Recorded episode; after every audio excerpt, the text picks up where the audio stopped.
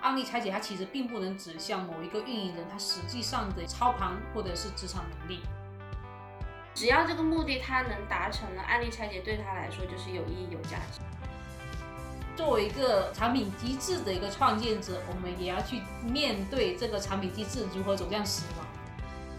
我们渐渐的变成了从追着用户到带着用户去引领用户跟上行业的变化和趋势。至少我希望说，等你有一天你的工作的确是受到这个行业趋势的变化受到影响的过程中，你还有能够去立刻扛得住这个变化，并且能够继续往前走的底气。用一句有点残酷的话来总结的话，就是六个字：不进化就淘汰。希望这大家还是能够一个更加开放的心态来理理解这种动态的一个变化，并且我希望当这些变化真的是发生在你实际生活的过程中，你能够发现哦，这个我之前跟零一那个训练营已经研究过这个板块，我稍微懂这些。我这两年逐渐觉得我们是有一种使命感的，做案例拆解训练营也好，做知识星球也好。既然我们有了这样的视角，有这样的资源，那我们也应该要为同行，要为运营人去做一些什么。Hello，大家好，欢迎收听新一期的零一文化局，我是 Suki，我是菜菜，我是洋洋。还有一个问题是经常会被大家讨论到的，就是案例拆解有标准模板吗？它是不是非得这么拆不可？我自己觉得当然是没有的。任何行业、任何工种的人，假如说他希望自己在自己的行业里做得更好，那他其实都会有这样的习惯。他可能只是随手在笔记本上，或者在一个没有命名的文档里面去记录。我觉得，但是他都至少是会有这个过程的。之所以在我们的训练营当中会提供一个 SOP，就是拆解的框架，其实只是为了帮助新手小伙伴去梳理一条主线，让他在拆解的过程中不至于太迷失。因为假如说你真的尝试过案例拆解，你就会知道里面琐碎的细节是非常非常多的，很容易钻在某一个细节里面，忘记了你原本拆解的目的是什么。假如说你已经有非常明确的目的，知道你就是要拆哪个板块，那你其实完全可以制定自己的标准模板。那大部分人，我是认为他是需要有一个类似于。引路人的角色，参加案例拆解的大部分可能是第一次接触这个东西，并不知道完整的一个思考模型它到底是怎样的，用它需要有一个借鉴，在这个过程当中，然后形成自己的一套思维，也可以在这一个过程当中体会到不同思维背后的一些玩法跟逻辑。其实如果说是比较经常做活动的操盘手，他其实也有自己的模板，可能那个时候他就不会像现在很多新人拆案例的时候，他会。把很多流程都全都体验完一遍，他可能专门就去拆他某个更关注的一个环节，这也是可以的，因为人总是要形成他自己的可以参考借鉴的一个案例库。那之所以我们会有一个模板，是因为说真的是针对大部分刚接手运营的一个新人，你需要有个 SOP 给到他，让他去进行一个参考，并且之前会存在一个问题是说。为什么很多小伙伴他即使体验了那个活动，他可能他整个的一个思维的东西都不太够？这本身不是他的错，这可能是说他并不知道在体验这个活动的过程中，他要去思考这么多个环节或者是维度。那这个时候案例拆解它可以就是作为一个指引方，我就告诉你说。你在体验这个活动，或者体验这个品牌的私域布局，体验这个品牌的一个直播间，你要留意这几个环节。这几个环节留意下来之后，我可能就会认为说，你应该获得足够的一个体验的流程，你就应该会有一些相关的一个思考。这个时候你再来输出案例拆解，你不会觉得你自己没有东西可以写。在我看来，我觉得这是一个入门操作。当然，你也可以选择不用我们的模板，只要你还是沿着整个活动。整个设计的一个过程，你能够输出你的思考，依然是 OK 的。我觉得作为我个人来讲，就是输出这个模板的人来讲，其实相比于输出一个很健全的模板让你去填空，我其实更希望能够给大家提供几个方向。我只是告诉你说，我建议你拎住这几条主线。我其实并不是很希望大家像做填空题一样，给你什么空你就填什么，就还是希望大家能够有自己的方向。其实这个可以延伸有另外一个问题，就是我们作为一个案例拆解主办方，我们中间也对案例拆解这个事情也祛魅了。我们中途有得到一个阶段性的观察，就是说案例拆解它其实并不能指向某一个运营人他实际上的操盘或者是职场能力。我觉得这里有一个历史背景，是因为说案例拆解它兴起的时候，或者是我们团队在做案例拆解，它是在裂变时代。当时真的去策划某一个活动，掌控度是很强的。你的诱饵设计的有没有诱人？你的海报设计的吸不吸引人？都是在那个操盘手的他能够掌控的过程中。但是实际上回到了那个私域跟直播环节，整个的流程它太过放了，它中间涉及的太过人物了。在这个过程中，即使你真的把一个案例拆解，它写得很完整。我可能会认为说，的确你的观察已经很到位，但它并不能够真的去指向说你在实际的职场求职的过程中，这能够代表说你真的是能够做得到同样等级的操盘手的位置。这也是我们中途在去魅，因为案例拆解在我们内部是相当被推崇的，尤其在一九年、二零年，当时以裂变时代作为一个限制下，如果我看到你能够对某个活动拆解的透彻。我认为你应该也是洞悉了这个活动设计的整个细节跟流程，那么我可能会基于你输出的这个案例拆解，我可能会认为说，应该你的能力还是很 OK 的。嗯。但是这个过程中，也是我们自己会踩过的一个坑。案例拆解它并不是万能，或者它能够代表你的能力。我们中途在举办这个训练过程中，也会遇到很多他已经是相当成熟的一个操盘手，但他可能就不会再去花时间去输出这样一个案例拆解。因为这个时候在等待他的另外一个输出的一个类型是实操复盘。我们虽然很推崇作为一个运营人刚入局这个行业，你可以借着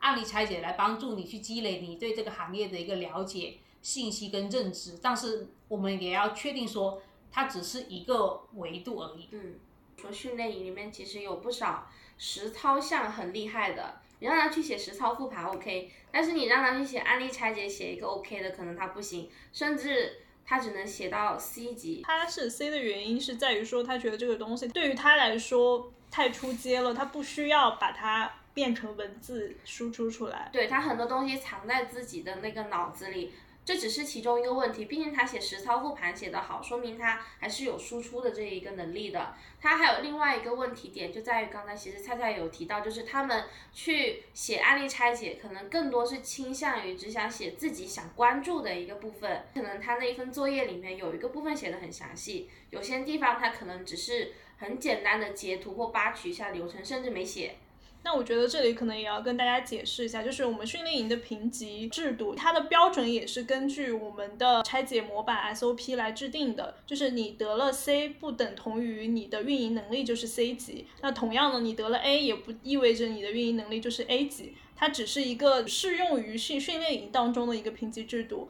那我觉得，假如说是你刚才提到的这位小伙伴，他实际上的能力已经到了资深操盘手的阶段了。那他在输出案例拆解的时候，完全可以不按照我们的 SOP，他就是根据自己的需要去拆解就 OK 了。我觉得这是完全可以的。所以我觉得案例拆解对于他们这些人来说，其实更要回归到他们的初心。他们做这个案例拆解是出于什么目的？嗯，只要这个目的他能达成了，案例拆解对他来说就是有意义、有价值的。嗯。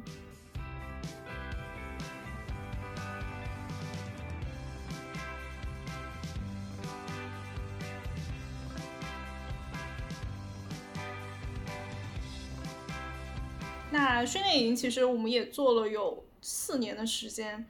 我觉得我们也可以从产品机制的角度去回顾一下整个训练营的一个发展的历程。在这个过程中，我们各自有观察到哪些变化，以及我们的思维认知和感受上面又有什么比较明显的变化？彩彩先来回顾一下整个发展历程，毕竟你是最早接触的人。其实这个案例拆解训练营最初是来自于剑锋的一个想法。当时他是希望办一个三十天的训练营，而且每天都产出一个活动拆解。我觉得这个听下来，我当时就觉得，啊，这个强度也太大了吧！假如说现在有参加过我们训练营的小伙伴听了这期节目，你就会知道丫头对你们有多仁慈。所以后面就经过了调整，就是其实一开始其实设置了七天的。我记得二零一九年刚试了一期是七天的一个案例拆解训练营，然后每天输出一个活动拆解。到二零年的时候就开始去探索，说五天更短了，因为坦白说，输出一个案例拆解的强度的确是很大。就并不是说大家想象中说我花十几分钟写一个几百字或者一千字就 OK 了，它是要你花时间去体验整个完整的一个活动流程，并且在这个活动流程里面，你不能说你体验完就完了，你截完图就完了，你还得去思考它整个的一个活动设置。所以到二零年的时候就回归到以五天这样一个周期，每天去体验一个活动的拆解。这个强度在当时其实也还是 OK 的。到了二一年的时候吧，当时整个私域运营它兴起了，值得我们去拆解的一个刷屏的案例，其实明显的变少。在这个过程中，如果你还继续引导大家去体验某一个活动的设置，那可能真的大家只能去体验拼多多那种电商类的游戏案例。但是这种案例其实在前一年已经随着我们举办的案例拆解，它已经产出的够多的情况下。这个时候，用户的一个兴趣度它也下降了，所以这是二一年的时候，我们就开始转向了针对私域拆解。这个时候也会出现新的问题，就是假如你要求用户去拆解某一个品牌在私域的布局或者运营的环节，你让他每天拆一个，这个强度又加大了。所以这也是为什么在二一年的时候正式转向说走这样长期的一个训练营，以一个月为周期，每周要求用户去输出一个针对私域的一个拆解。我们在作为一个产品机制的一个创建者，我们也要去面对这个产品机制如何走向死亡。二一年这个产品机制它走到最后的时候，其实也稍微观察得出一些变化，能够值得用户去拆解。并且借鉴的一个头部私域案例，其实也是那些可能用户也会觉得说猜来猜去都是这些，要如何走向新的方向呢？到二二年的时候，视频号直播开始兴起了，我们也是跟着用户的关注度走到了说今年就举办了好几期针对直播的一个拆解。本质上来说，案例拆解训练它并不是说我们想要办什么主题就办什么主题，而是说。我们得要去关注说用户他现阶段他会关注到的哪些活动类型。我觉得这个过程中最重要的一点是，如果说这个案例拆解它的主题跟用户的生活或者工作距离太远的情况下，用户参与或者输出的动力是会明显的减少的。刚刚听了菜菜讲的，我觉得一整个就是我去年年终复盘里的血泪史。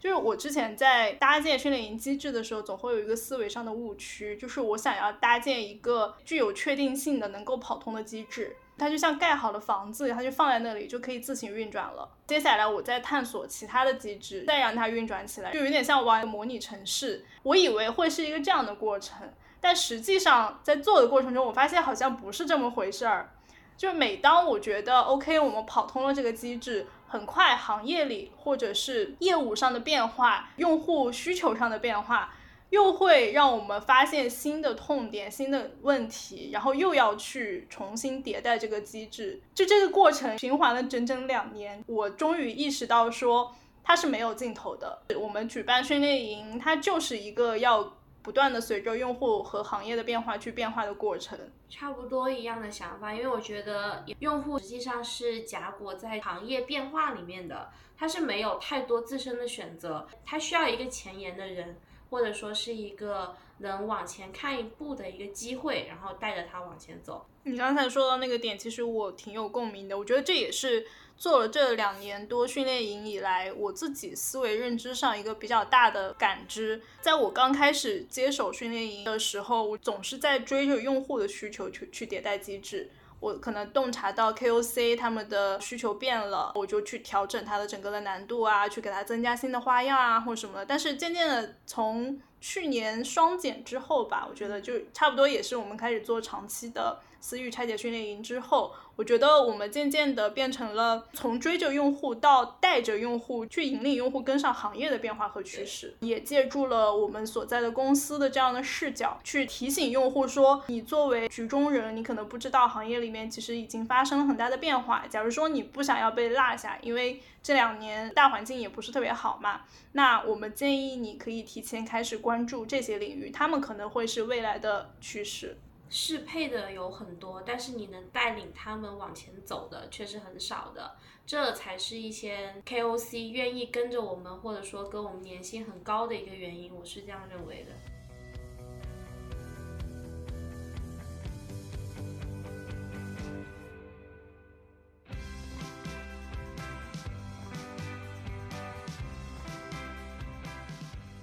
这个角色有点特别，是因为我们有一个 B 端业务是在直接为很多头部品牌来去服务代运营。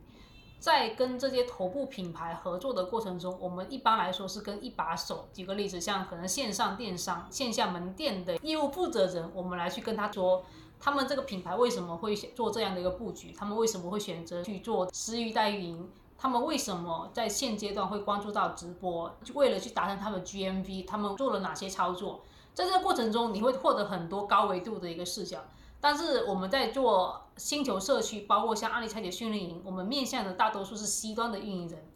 所以我们之前也有探讨过，其实它中间有个时间差。就是在我们得到头部品牌的一把手得到的一些信息的过程中，有很多时候并没有转化成具体的工作来去分发到处于执行环节的运营人，这中间的时间差是存在的。无论是之前的私域运营，还是现在的视频号直播，我们如果是一直在去迎合运营人的一个需求，跟着他来去做很多训练营的话，那么等到他真的是有一天上司跟他说。你开始负责这个私域运营板块，你开始负责这个视频号直播板块，他有可能他得不到任何其他人的帮助，他得自己硬着头皮去做这样一个东西。那么我可能会希望说，我们在接下来还是能够做到，我提前带着大家来去关注到整个行业可能会接下来往哪个方向去走。我们先带着大家去关注到这些行行业业务板块的一个洞察。至少我希望说，等你有一天你的工作的确是受到这个。行业趋势的变化受到影响的过程中，你还有能够去立刻扛得住这个变化，并且能够继续往前走的底气。我们一开始做那个案例拆解训练营，都是在去寻找一个能够持续运作的产品机制。但后面我们发现，它这个就是一个妄想，它会跟那个规划一样，就是假如你年初做了一个年度的规划，然后你一整年的时间里面，你做了很多事情，都是为了让这个规划能够实现的话。你不觉得有点搞笑吗？就是因为你年初的规划是以你年初的认知跟视角来去做的，这一年中间有多少个变数出现了，然后你竟然只想要让你年初的规划能够顺利的达成，这个就是一个很矛盾点。其实我也是有遇到过这样的困境，会想要去寻找一个稳定的目标，但是这两年很客观的说，的确是因为整个微信生态它变化太大了，从裂变时代到私域时代，再到现在的一个视频号直播时代。才几年呐，就经历了三个时代的一个转变。由于这个转变的过程中，多少个品牌甚至头部品牌，它整个的业务重心都发生了转变。那这个过程中，你必须要有一个很动态、开放的一个心态来去理解这种变化，而不是说我以前做活动策划的，我接下来也要做活动策划，我要做一辈子，我要做一辈子。就我不希望说大家又会有这种，只要让我自己不变，这个世界就不会变。没有这样子，我希望这大家还是能够以一个更加开放的心态来理理解这种动态的一个变化，并且我希望当这些变化真的是发生在你实际生活的过程中，你能够发现哦，这个我之前跟零一那个训练已经研究过这个板块，我稍微懂这些，所以我扛这个变化。我不会觉得突然间手足无措。用一句有点残酷的话来总结的话，就是六个字：不进化就淘汰。也希望这句话能够稍微警醒到大家。我这两年逐渐觉得，我们是有一种使命感的。做案例拆解训练营也好，做知识星球也好，因为能够具备我们这样视角的。团队其实是不多的，你同时又是 B 端又是 C 端，既是用户又是服务商，即使在我们团队内部也是很少见的。所以我觉得，既然我们有了这样的视角，有这样的资源，那我们也应该要为同行，要为运营人去做一些什么。而且我觉得有一些跟了我们很久的一些运营人，其实我认为他们是跟我们在这个变化当中也有保持着那种不知足的心态，他们也愿意跟着我们也一起往下走，就没有说是安于现状，就是一种相互扶持，很难得。对，我觉得这种相互扶持是非常重要的，因为如果说我们洞见了什么东西，但人家不愿意认可的话，其实这也是会比较伤心的一件事情。刚才提到我们训练营经历了这么多次变化，其实一直都是一个遇到瓶颈、突破瓶颈的过程。目前当然也不可能是我们的终点，那我们接下来可能还会有哪些已经能够预见或者能够预知到的待解决的问题或者是瓶颈？我自己的想法是，像随着业务的变化去迭代训练营的机制，这个其实在我们这里已经不算是问题了。就是只要我们保持好这种洞察的状态，那我觉得我们肯定是能够先一步意识到趋势在哪里，再找到合适的解决方案。最难的还是永恒的痛点，就是学习这件事情是反人性的。好痛苦，我跟你们说完了。其实我有时候催他们作业，我自己都于心不忍。希望大家也能够通过这个节目，能够感受到我们的良苦用心。我们当然也知道学习输出是一件非常痛苦的事情，但是仍然要相信它是有价值的。我们其实不太喜欢逼迫大家去输出或者怎么样，一直都是想要唤醒想要醒来的人，不要叫醒一直想要装睡的人。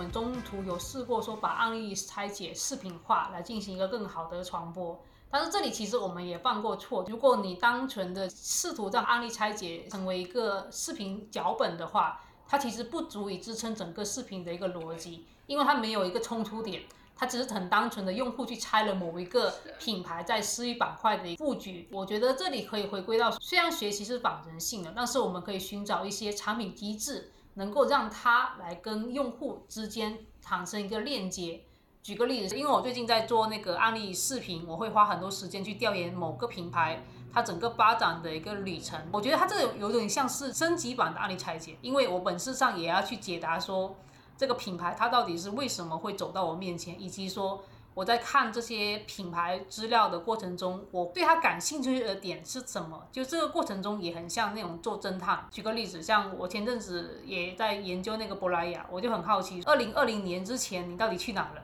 为什么我对你完全没有任何印象？然后二零二零年你到底是基于哪些环节你会走到我面前，成为一个？能够在天猫的前十美妆品牌进去的唯一两个国产品牌之一，这个过程会很像你在探案。案例拆解，它在拆的过程中，你很明确，你就想要拆什么？你想要拆某个活动，你想要拆某个品牌的一个事业布局，你想要拆某个品牌的一个直播间。但我在做品牌拆解的过程中，我其实一开始我是不知道我想要找什么问题的，我是。看他的资料的过程中，我慢慢会有很多疑问：他为什么会走到这里？他为什么会在这里遇到问题？然后你为了去解答这个问题的过程中，你一定要去看很多资料来横向对比，甚至你有可能你还得去看跟他不同品牌的资料，因为他们两个品牌会有共同的模式，你只能对比来看之后，你才能理解说他为什么会走到这样一个情况。最后我们找出的一个解决方案是说，不要再去强求以案例拆解作为一个基础来去进行一个视频化。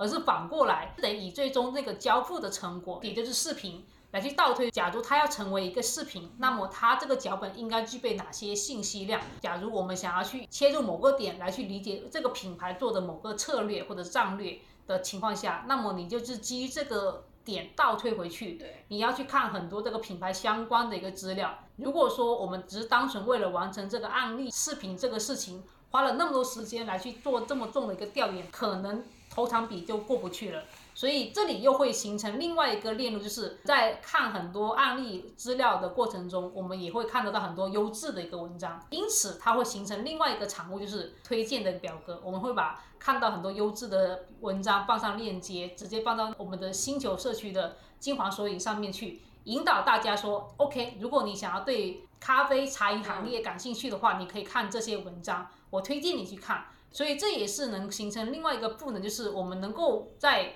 解决某个问题的过程中，顺带的去产出另外一个产物，它也能够对用户有价值的。回答那个问题，就是学习肯定是反人性的，我一直都这样认为。学习怎么可能让大家感觉到乐趣呢？感到乐趣的肯定是你能够从中获得你自己的一个提升，能够感知到你的认知提升了，你的价值感，甚至对你自己做成了某个事情后你的自豪感。一定要寻求这些东西，而不是说我 push 你一定要花一个小时来学习，这种就本末倒置了，并不是说我们就做了一个产品机制，我就用各种手段强迫你转化你，我一定要让你去做这个东西，我不希望是这样子。我们更多的还是要去寻找有没有什么方法，我们能够去去引导这个用户往前走。那在这个过程中，我们可能会有很多方式，案例拆解训练它只是一个手段之一，包括像我们现在为什么尝试说案例视频化，是因为。整个图文时代已经开始进入到了视频时代，我们也要去迎合这个用户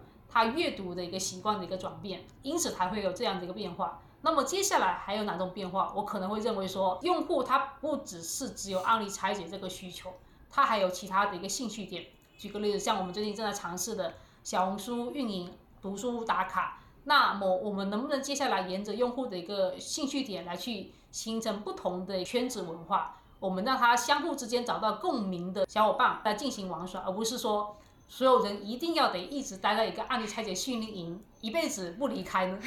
那我觉得接下来我们也可以给运营人一些建议。二零二三年也到了嘛，那基于我们目前的一个观察，我觉得运营人明年应该重点去关注的方向可能有哪些？我一直都是说的，就是我很看好视频号直播。虽然现在你去看很多文章，你发现大家都在吐槽它。如果你真的去跟抖音对比的话，你发现它整个后台配置、团队的迭代的节奏，或者是规划的方向，或者是体量上，它完全无法抗衡。但是我一直都在提的一个点是，你要理解它站在它背后的是微信生态这么庞大的一个生态体系，它去支撑着视频号直播，我对它是相当看好的。这也是为什么我们今年会去尝试做视频号直播，甚至会去尝试说把视频号直播直接横向跟抖音直播、淘宝直播不同的直播平台来进行一个案例对比拆解。你得要去预判一些东西。我觉得很有意思的点是，视频号它是会变的。就它现在虽然是以四十五岁左右的用户群体作为大盘，假如有一天它整个用户大盘的一个年龄往下降十岁呢？你觉得到时候在里面完成整个 GMV 提升的是哪些品牌？它跟现在完全是不一样的一个品牌的一个走向。那么等到那个时候，品牌再来入局，或者是你运营人你再来去重新理解这个场景的时候，那个时候应该会有大批人跟你一样同样入局了。所以，我还是更期望说大家来去理解，不要过于去追随市场上大家都老是吐槽的一些点，你还得得寻找一些变化。那么这些变化有可能你先观察到，到那个时候你再来去做一些东西的时候，你不会觉得说它怎么突然间出现在我面前。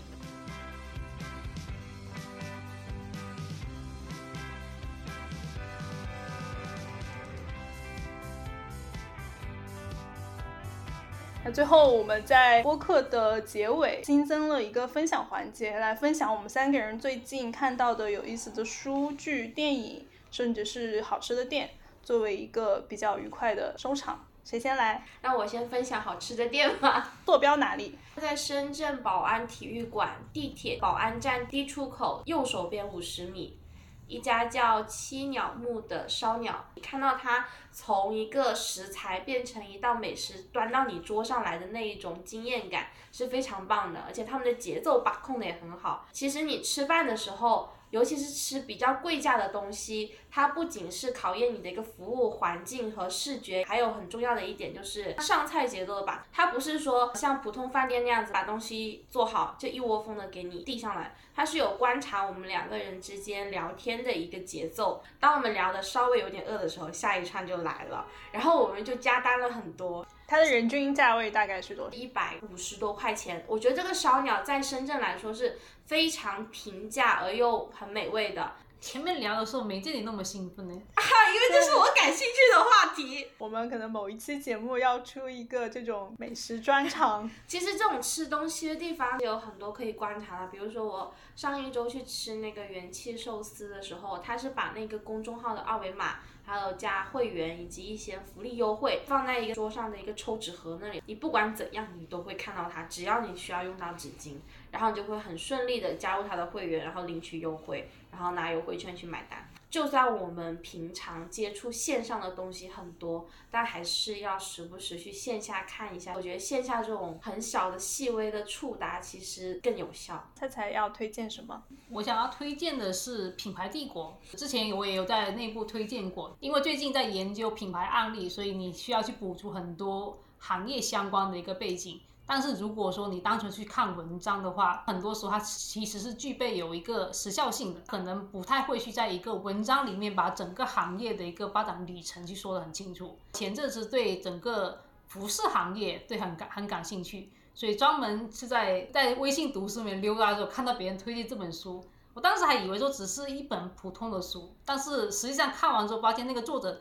他的确是在服饰行业的老兵。所以他在去描述很多案例的过程中，你发现他的确是懂这个板块的。他甚至还会在书里面教你如何去看那个财报，他会去吐槽某个品牌在做财报的过程中模糊了那个焦点，让外界以为说整个的一个业绩还是不错的。所以，如果说你对整个服饰行业，尤其是对运动鞋服行业的头部品牌的一个发展旅程感兴趣的话，可以去去看一下这本书。那我来给大家推荐一部美剧吧，名字叫做《人生切割术》。作为一名打工人，我觉得可能大部分人都有想过要把工作和生活平衡好，甚至是分割好。那假如说有一项技术能够把你彻底的分割成工作人格和生活人格这两个部分，这两个人格之间的记忆是不相通的。那你愿意做这样的手术吗？我愿意，看我多捧场。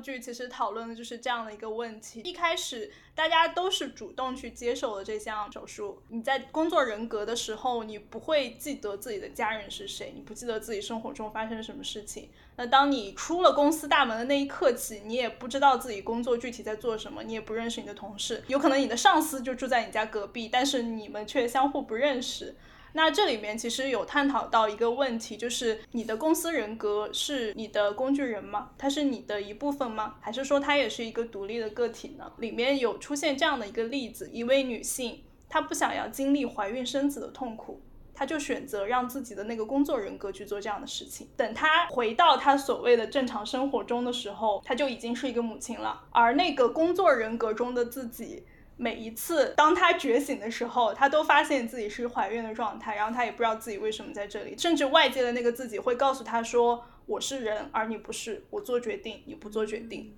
Oh my god！嗯，这部剧非常有意思，渐入佳境。假如说你是喜欢看悬疑类的剧，或者你很喜欢黑镜，那非常推荐你去看一下。它目前是出了第一季，有可能一开始我们都觉得哇，怎么会有这种神仙手术？那当然是要做啊。等你看了之后，也许你会有一些其他的思考。故事中的主人公作为工作人格，其实是非常想要证明自己的存在。非常想要证明自己是真正存在的人，他想要知道自己真正的家人是谁，自己的爱人是谁，孩子是谁。这真的好尖锐的一个话题。是的，刚才如果没有听到后面的半段，我只听你前面那个介绍的时候，我是在想，咱们下班之后，大家还有互相联系工作上的人吗？尤其是当人们把你的工作人格作为生产工具的时候，那这件事情就非常可怕了。对，因为资本家理论上可以让你一直不停的工作。那今天的节目就到这里，感谢大家的收听，我们下期再见，拜拜，拜拜。